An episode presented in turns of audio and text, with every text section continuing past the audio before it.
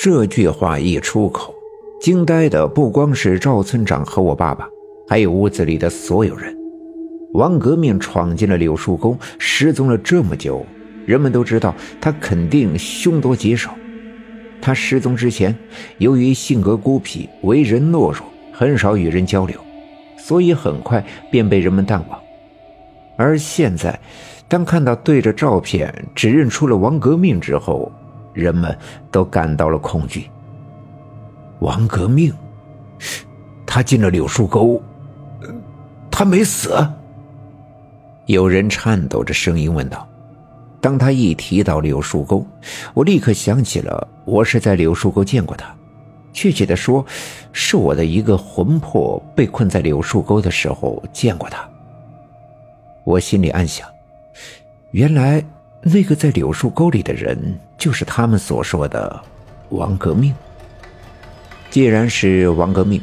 人们便立刻联想起村部这几次闹耗子，肯定是跟王革命有关。而刚才除了我之外，人们看不到王革命的存在。那么看来，王革命已经是死去的亡魂。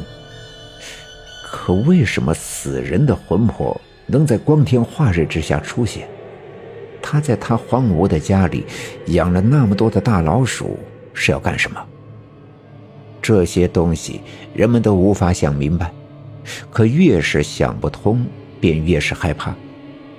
赵村长抬头对大家伙说：“哎，要知道这王革命喂养这些耗子是要干啥，我们就得去他家，看看屋子里啊到底是咋回事儿。”此话一出，几个胆小的人不禁向后退了退。如果我刚才不说在办公室看到了王革命的话，人们对去王革命家是没有什么恐惧的。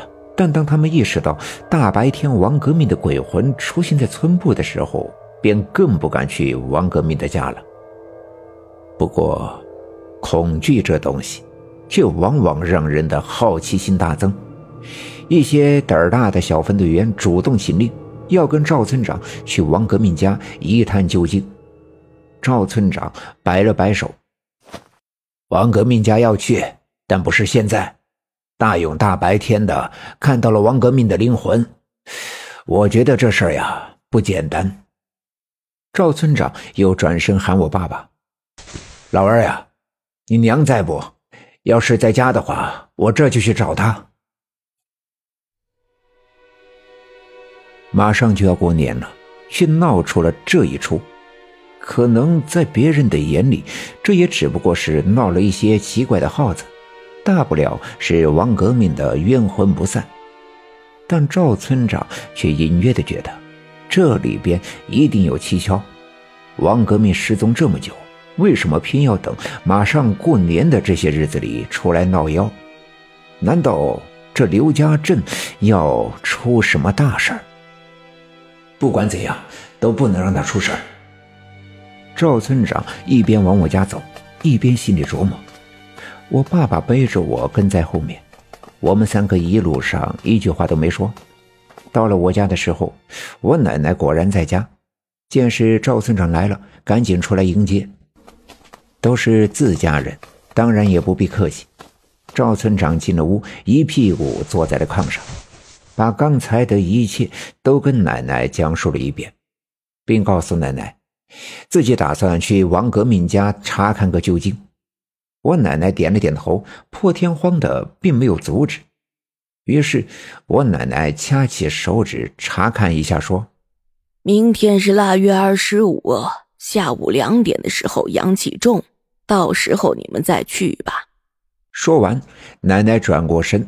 在炕上的烟菠萝里拿出两张烟纸，慢条斯理地卷了两个烟卷，递给赵村长说：“大哥呀，明天你去的时候带着这个，进屋之前抽一根儿，出屋之后抽一根儿，别忘了。”赵村长点了点头。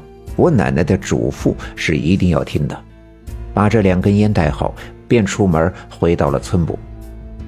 赵村长走后，我奶奶把我爸爸叫到了一边，说道：“村子里这事要出事儿，你们自己多加点小心，凡事要长个心眼儿。